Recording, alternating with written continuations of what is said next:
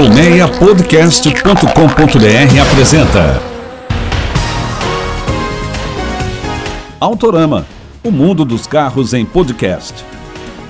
Olá, está começando mais um Autorama. Seja bem-vinda, seja bem-vindo ao nosso podcast. Eu sou o Fernando Miragaia e todas as semanas trago as novidades deste fantástico mundo sobre rodas. Afivela o cinto, vira a chave, aumenta o som e acelera comigo. O episódio de hoje tem duelo sobre rodas que ajuda um ouvinte do Rio a decidir entre dois SUVs compactos, o Tigo 2 e o Kicks.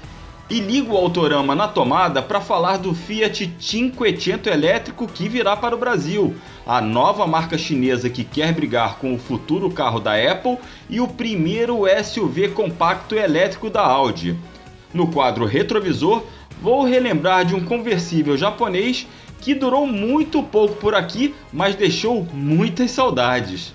E aquele lembrete de sempre: o Autorama está no Spotify, na Apple Podcast, no Google Podcasts e nas principais plataformas de áudio. Não se esqueça de se inscrever nos nossos canais e compartilhar o programa com os amigos. E fica ligado nas nossas redes sociais. O Autorama está no Instagram, no Facebook, no Twitter e no Telegram. E todas as segundas às 7 da noite temos um bate-papo sobre carros no Clubhouse. Vai lá, ouve a gente participa lá do nosso bate-papo. Sérgio, acelera daí que eu acelero daqui, vambora? Começo com muitas novidades elétricas, minha gente a Apple nem lançou seu carro e já tem uma rival. Isso mesmo, a Xiaomi anunciou que vai investir um bilhão e meio de dólares para produzir um veículo elétrico. Reconheceu o nome? É, olha o seu celular aí que de repente você reconhece. Escreve Xiaomi, mas é Xiaomi que se fala. É a fabricante de smartphones e eletrônicos que diz que a meta é lançar esse carro elétrico em dois ou três anos. E a Xiaomi vai seguir a lógica do custo-benefício de seus aparelhos, ou seja, quer vender um carro elétrico acessível. Segundo a empresa, a ideia é que esse futuro elétrico custe por volta de 15 mil dólares. Mas antes de qualquer coisa, a Xiaomi tem que fazer uma parceria com uma montadora para poder fazer esse automóvel. Ela não é fabricante de veículos, então tem que fazer uma parceria com uma montadora. A mais cotada é justamente a conterrânea Great Wall, uma das principais marcas de automóveis da China. Bem, vou para a Europa para falar da Audi, que aumenta seu portfólio de veículos sem motor a combustão. A marca alemã acaba de lançar o Q4 e-tron e o Q4 Sportback e-tron.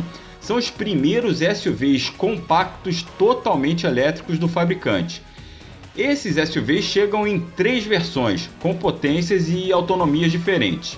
Os modelos mais básicos têm potências de 170 e 204 cavalos, e a versão topo de linha oferece dois motores, 299 cavalos, tração traseira e 0 a 100 km por hora em 6,2 segundos. Nesse caso, o motor dianteiro só é tracionado em situações de baixa aderência, tá? Segundo a Audi, a autonomia pode chegar a 520 km e com 10 minutos de carga vai ser possível garantir 130 km de alcance. Agora, uma das bossas dessa linha de SUVs elétricos da Audi é o Head-Up Display com realidade aumentada oferecido como opcional. Ou seja, ele projeta informações dinâmicas no para-brisa. Isso ajuda muito o motorista a manter os olhos na pista. No desenho, os dois têm diferenças bem pontuais que você confere lá nas fotos que a gente publica no nosso Telegram. Sendo que o Sportback segue aquela lógica, sempre com caimento mais acentuado da terceira coluna, como se fosse um SUV coupé. Os modelos começam a ser vendidos na Europa em junho a partir de 42 mil euros, hoje mais de 280 mil reais em conversão direta. Para o Brasil, os modelos só chegarão lá para meados de 2022.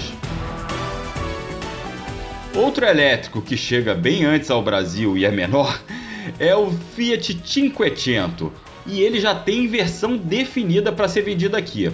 Pois é, segundo o site Altos Segredos do jornalista Marlos Neividal, a Fiat já bateu o martelo sobre a configuração do 500 elétrico para o nosso mercado.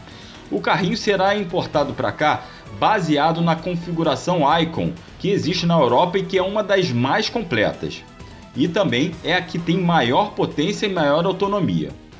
Bem, essa opção do 500 usa um motor elétrico de 118 cavalos com autonomia de até 462 km, isso na cidade. Em ciclo misto, rodoviário e urbano, o alcance do subcompacto fica em 322 km. Eu apurei com uma fonte da marca que me disse que muito provavelmente o 500 vendido aqui não terá uma versão com nome, até porque será versão única. Será chamado apenas de 500E ou 500E. O lançamento está previsto para junho e o preço deve passar, olha, dos 200 mil reais. Preço certo mesmo você confere lá em www.kbb.com.br. Você vai lá, escolhe a marca, o modelo do carro, o ano e a versão e tem o preço mais real do veículo. A KBB Brasil, você já sabe, é a plataforma mais completa de valores de carro zero, seminovo ou usado. Confere lá no site da KBB Brasil. E o programa de hoje tem duelo sobre rodas para ajudar um ouvinte a escolher entre dois carros. Nesse episódio, um carioca está na dúvida entre dois SUVs compactos. Solta aí, Sérgio. Oi, Fernando Miragaia. Meu nome é Luiz Eduardo, tenho 56 anos, moro no Rio de Janeiro, na Barra da Tijuca, e estou procurando um carro da categoria SUV compacto. E andei olhando é, o Tigo 2 e o Nissan Kicks. Queria saber a sua opinião aí com relação ao custo-benefício e o desempenho dos carros, ok? Um abraço aí, tudo de bom. Oi, Luiz Eduardo, muito obrigado aí pela sua audiência e pela sua participação. Bem, temos dois utilitários esportivos que têm propostas parecidas, mas diferenças bem pontuais. Vamos lá. Para ficar na mesma faixa de preço, eu peguei o Caoa Cherry Tigo 2 na versão topo de linha, a ACT, que tem preço sugerido de R$ 91.190. E comparei com a configuração de entrada do Nissan Kicks, que acabou de ser remodelado e custa R$ 90.390 na opção Sense manual. No desempenho já tem uma diferença bem grande de cara porque o SUV da Caoa Cherry usa câmbio automático. Tem o conforto desse tipo de transmissão, mas o modelo produzido em Goiás tem um motor mais tímido, um 1.5 com 115 cavalos com etanol e 110 cavalos com gasolina. Ele não é tão forte em baixas rotações e proporciona arrancadas e retomadas mais lentas. A própria caixa automática, com apenas quatro marchas, também peca em algumas imprecisões. Perde-se também em consumo se comparado ao Kicks, eu vou falar um pouco mais adiante, mas para quem anda pianinho na cidade, o Tigo 2 ganha muito em conforto.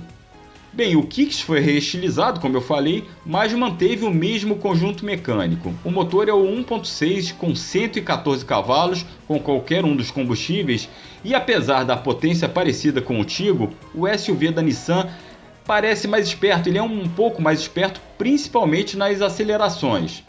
O câmbio manual de 5 marchas tem relações relativamente curtas e isso acaba conferindo certa agilidade para o modelo da Nissan. O Kicks também tem um rodar suave, mas obviamente não oferece aquele conforto do câmbio automático do Tigo. Só que o Kicks é bem mais econômico, principalmente na cidade. 150 kg mais leve que o rival, o Nissan faz média na cidade de 7,8 km com 1 litro de etanol contra 6,9 do Tigo. Com gasolina, a média urbana do Nissan é de 11,1, enquanto o modelo da Cherry faz 10 km por litro. Esses dados, lembrando, são do Inmetro. Agora, ainda bem que o Kicks bebe menos, porque senão ia fazer você parar ainda mais no posto de combustível. Isso porque o Nissan tem um tanque pequenininho, 41 litros, tem menos capacidade que muito hatch de entrada por aí. O do Tigo leva mais combustível, são 50 litros. Em termos de espaço, a posição de dirigir no Caoa Cherry é mais elevada, mas os bancos do Kicks são melhores, acomodam melhor o corpo.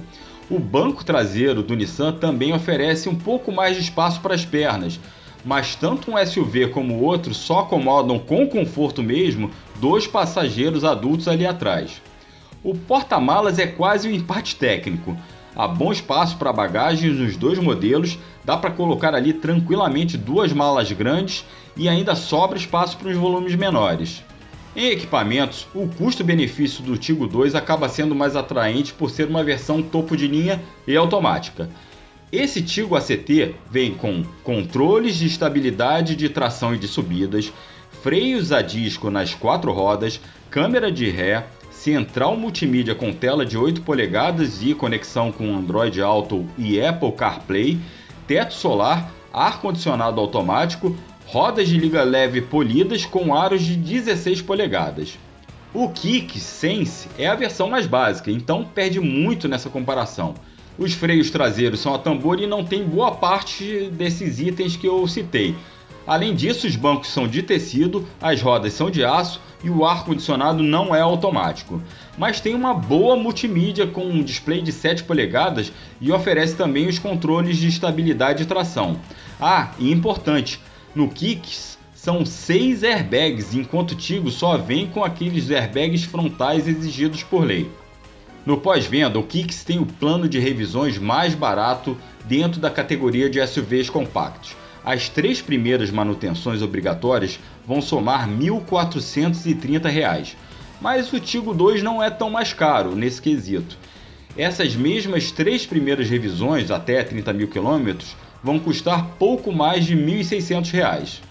Na simulação de seguro com o perfil do Luiz Eduardo, o KickSense tem a pólice de pouco mais de R$ 2.300, enquanto o Tigo 2 é mais caro, cerca de R$ 2.700. Já a desvalorização dos dois é bem parecida. Segundo o levantamento da KBB Brasil, o Tigo 2 ACT automático teve perda de 7,35% em um ano, contra desvalorização de quase 8% do Kicks S. Importante ressaltar que esse levantamento pega os preços entre janeiro de 2020 e janeiro de 2021, ou seja, do Kicks antigo. Por isso que eu falei que era da versão S, porque é a similar à Sense que a gente está falando aqui.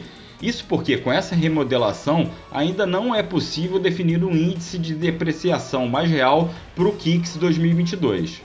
É isso, Luiz Eduardo. Espero ter ajudado aí na sua escolha. Lembrando que se você também está em dúvida entre dois carros, que nem o Luiz, seja zero quilômetro ou seminovo, manda um áudio pra gente com seu nome, idade, cidade onde mora e quais carros que você tem no radar que a gente te ajuda.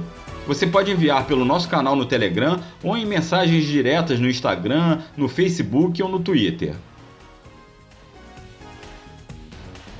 Chegou a hora do quadro mais saudoso do podcast brasileiro e hoje o retrovisor vai relembrar um conversível e uma marca que passaram rápido pelo Brasil. Rebobina aí, Sérgio!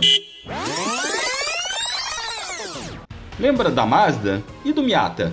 Pois é, a marca japonesa foi uma das primeiras a desembarcar por aqui depois das retomadas das importações de veículos em 1990. E um dos seus primeiros carros foi justamente esse roadster estiloso e divertido Pacas, o MX5 Miata. O carro era lindo, tinha capô comprido, cabine recuada, carroceria limpa e com detalhes arredondados, faróis escamoteáveis e luzes auxiliares retangulares. E sabe quem criou essa belezura? É, não foi um engenheiro não, foi um jornalista, isso mesmo. Em 1981, o jornalista Bob Hall, que não era engenheiro nem nada, foi contratado pela Mazda e fez um esboço de um Roadster. Oito anos depois desse esboço nasceu o Miata, que custava pouco e teve fila de espera nos Estados Unidos. Em 1991, o carro começou a ser importado para o Brasil. Com tração traseira, o Miata usava motor dianteiro 1.6 com comando duplo de válvulas e 116 cavalos de potência. Tinha suspensão traseira independente e arrancava elogios pela direção bastante direta e pelo câmbio manual de 5 marchas que tinha engates curtos e precisos. Infelizmente, o Miata deixou de ser vendido em 2005 por aqui. Pior, a Mazda saiu fora do Brasil no ano 2000 e nunca mais voltou. O MX5 teve outras várias gerações mundo afora e até aqui no Brasil por importação independente. Atualmente, inclusive, está na quinta geração e tem um tempo já que não usa o sobrenome famoso. Mas esse primeiro Miata, esse aí para nós brasileiros, será inesquecível e único. Com a apresentação e produção de Fernando Miragaia, direção e edição de Sérgio Carvalho colaboração e pesquisa de Jonas Orlando, o Autorama fica por aqui. Meu muito obrigado pela audiência e não esqueça de se inscrever nos canais do Autorama no Spotify, na Apple Podcast, no Google Podcasts ou no seu agregador de podcasts preferido. E nos acompanhe nas redes sociais, Instagram, Twitter, Facebook e Telegram. Lá tem fotos e mais informações sobre tudo, todos esses carros que eu falo aqui. Um grande abraço, até a próxima e acelera de casa! Autorama, o mundo dos carros em podcast. Uma produção colmeiapodcast.com.br. Colmeia Podcast, o rádio do seu tempo.